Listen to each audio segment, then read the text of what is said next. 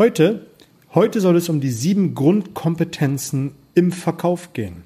Hallo und herzlich willkommen in meinem Kanal Mehr Umsatz mit Oliver Busch. Hier geht es um die Themen Verkaufen, Verhandeln, Rhetorik und das dazugehörige Mindset, damit du in Zukunft deutlich mehr Umsatz generierst und das mit einer größeren Gelassenheit.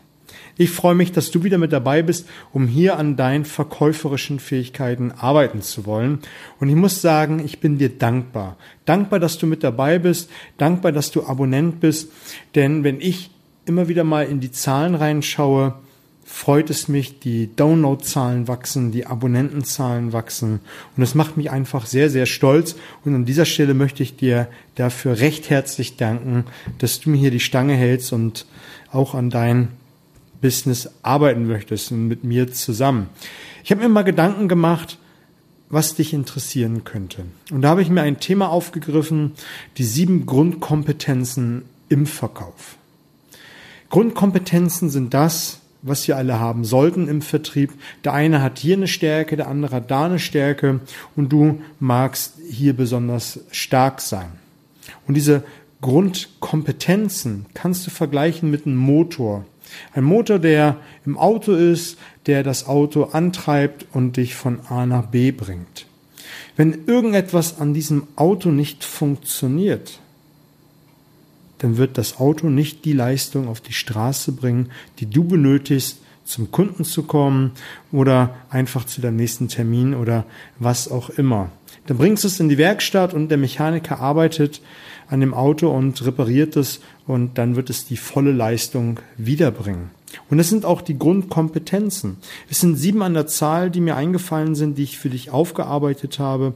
Und wenn du bis zum Schluss zuhörst, wirst du eine Aufgabe von mir bekommen, die dich die nächsten Wochen, Monate, übers nächste Jahr und vielleicht auch ein bisschen länger mit begleiten wird. Denn wenn du immer wieder an diese Grundkompetenzen, an der Basis, an dem Motor arbeitest, wirst du eine nachhaltige Qualität an den Tag legen und dadurch deine Verkaufserfolge massiv steigern. Lass uns mal direkt ins Thema einsteigen, bevor wir uns hier ganz verlieren. Die sieben Grundkompetenzen werde ich nach und nach vorstellen und dir immer zu den einzelnen Punkten etwas sagen.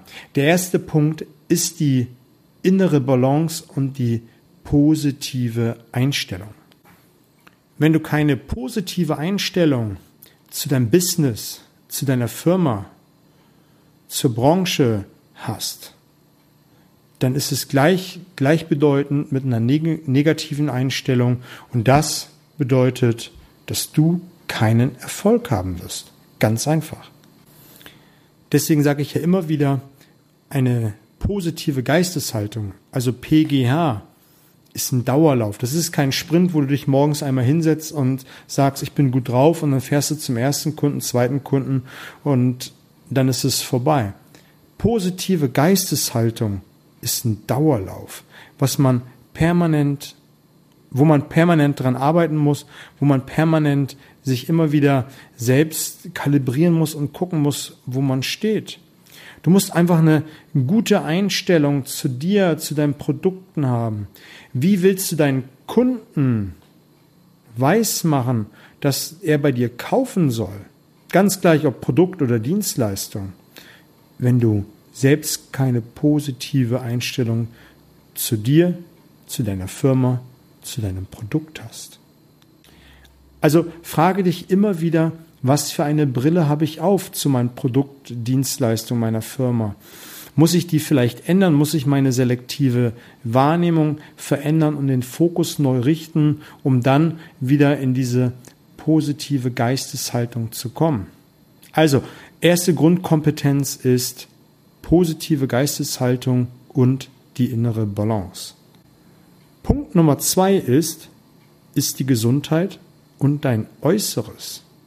Mag vielleicht ein bisschen oberflächlich klingen, aber wenn du ungepflegt mit einem zerknitterten Hemd, äh, zerknitterte Bluse bei den Damen zum Kunden reinkommst, was für eine Wirkung hat das?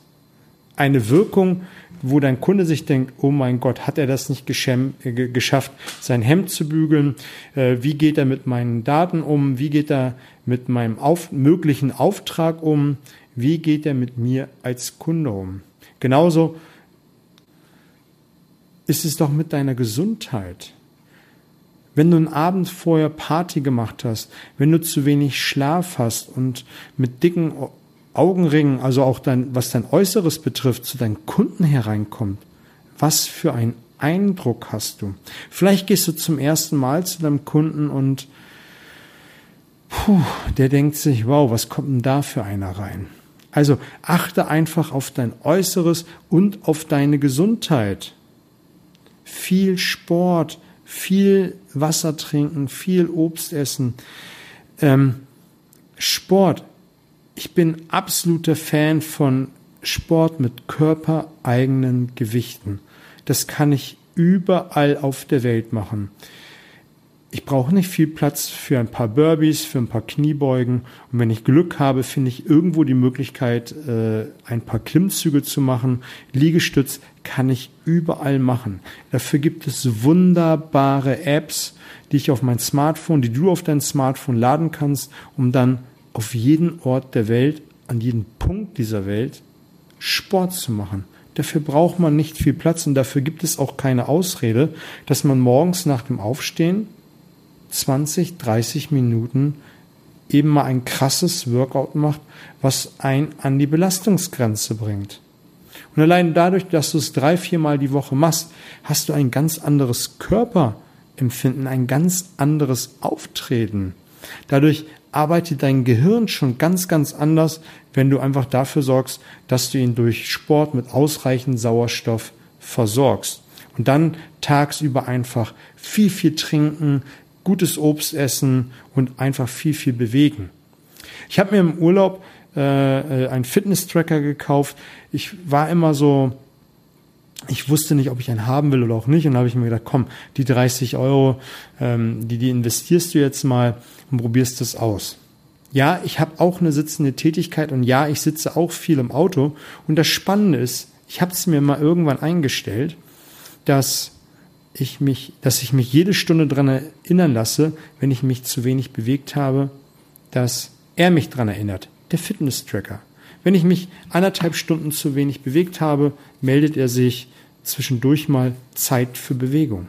Und was mache ich dann? Ich suche eine Möglichkeit, irgendwo ein paar Kniebeugen zu machen, vielleicht so ein bisschen Liegestütz zu machen, ein paar einfach so ein bisschen das Herz-Kreislauf-System auf Touren bringen, dass man irgendetwas getan hat.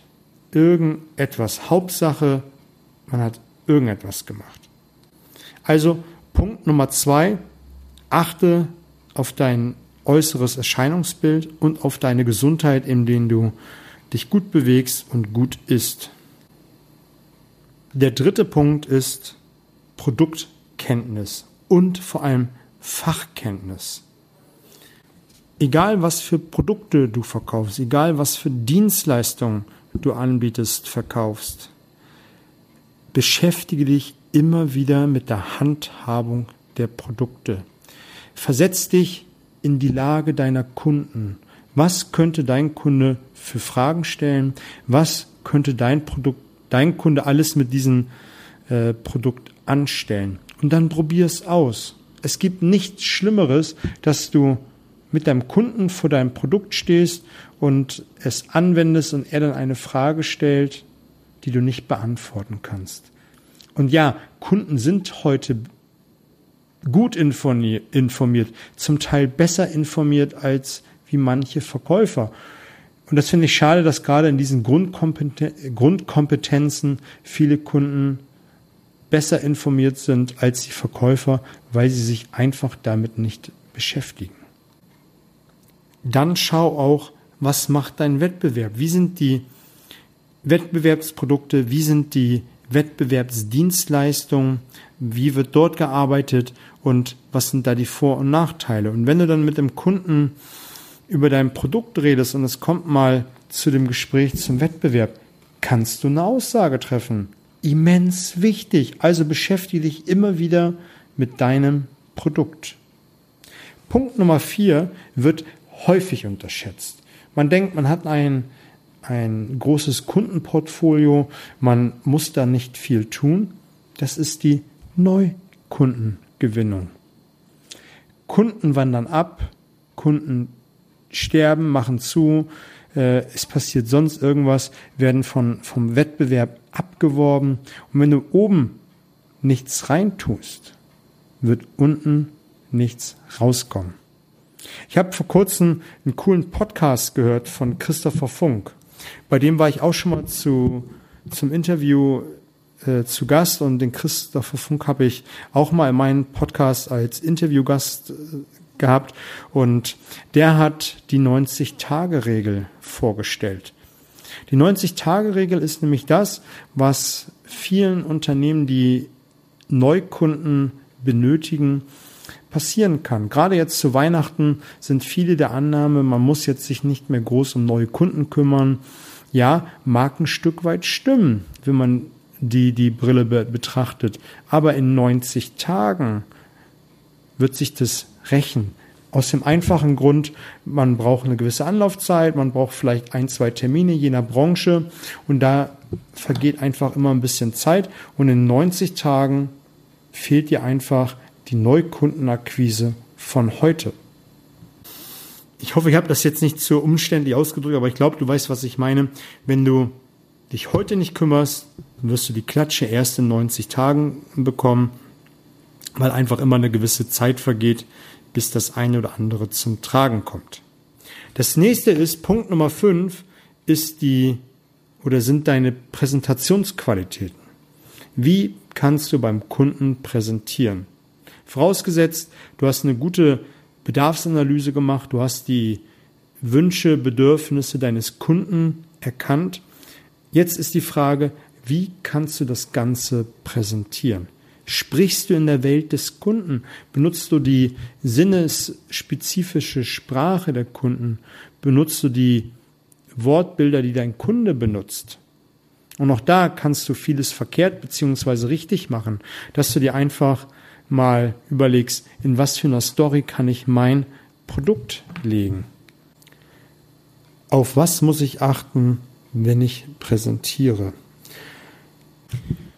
Das musst du dich mal hinterfragen. Ich werde, äh, ich denke, das wird Anfang nächsten Jahres sein, das wird ja auch nicht mehr so lange sein, mal eine Serie machen zu, wie präsentiere ich ein Produkt, wie halte ich eine Rede beziehungsweise eine Präsentation beim Kunden, auf was muss ich achten.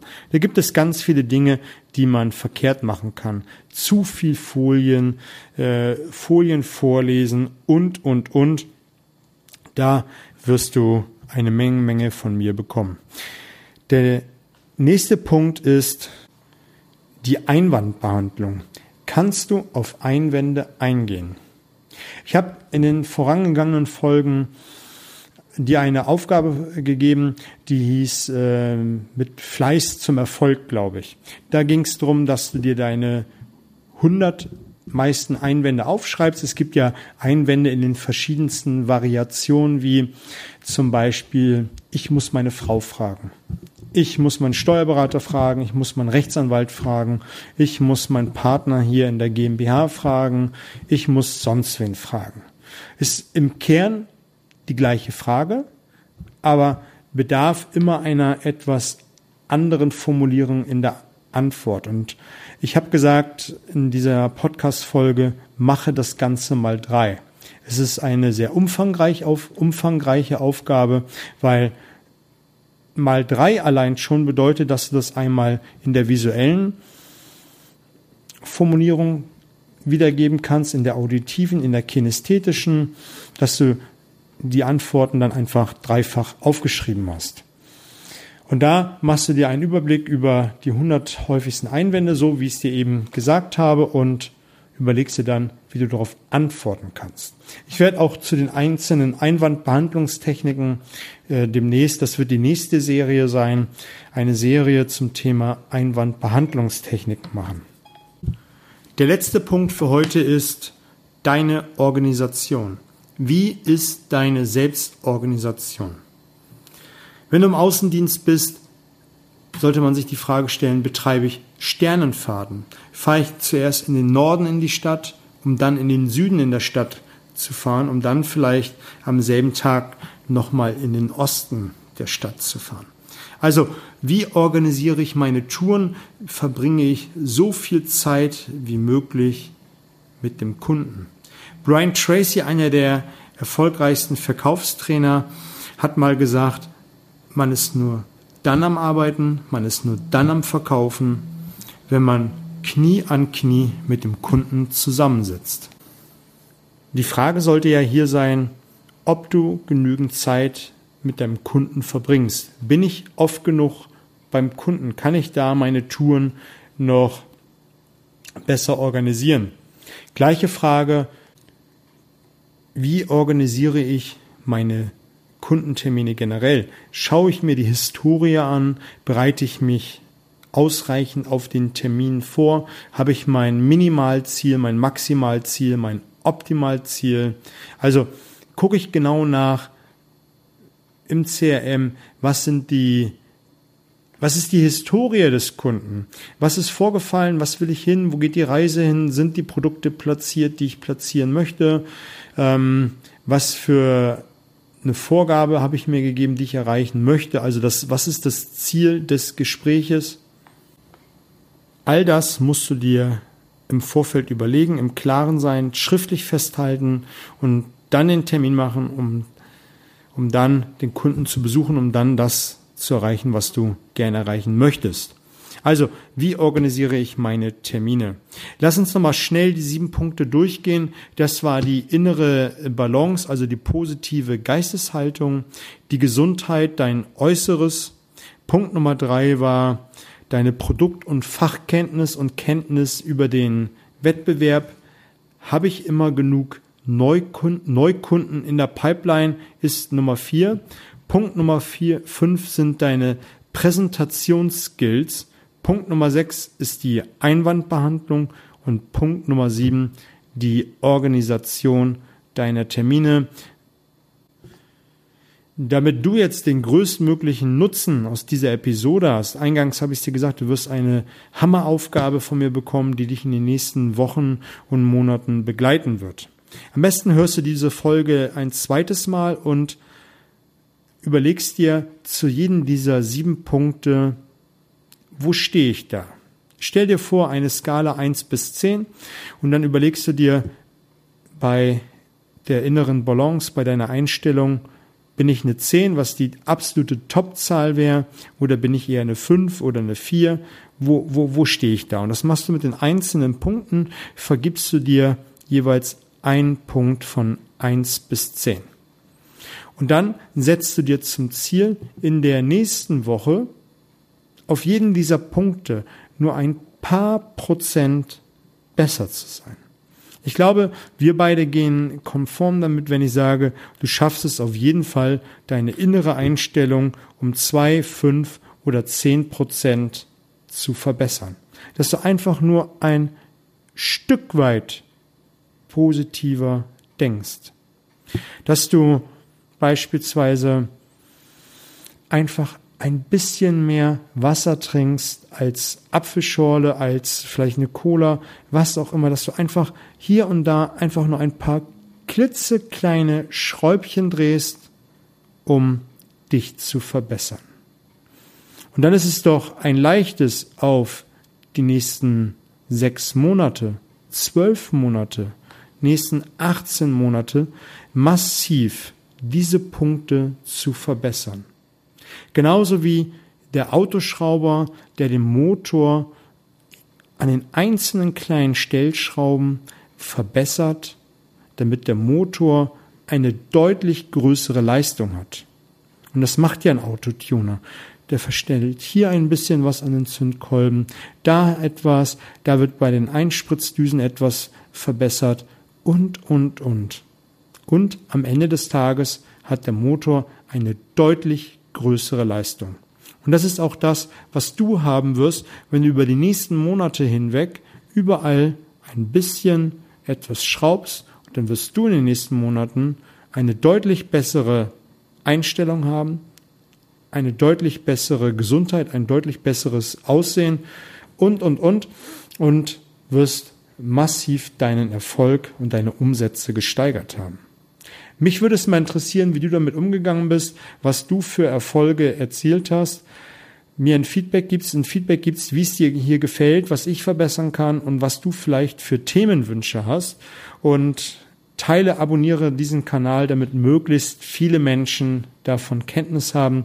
Ich wünsche dir eine fette Woche. Alles Gute.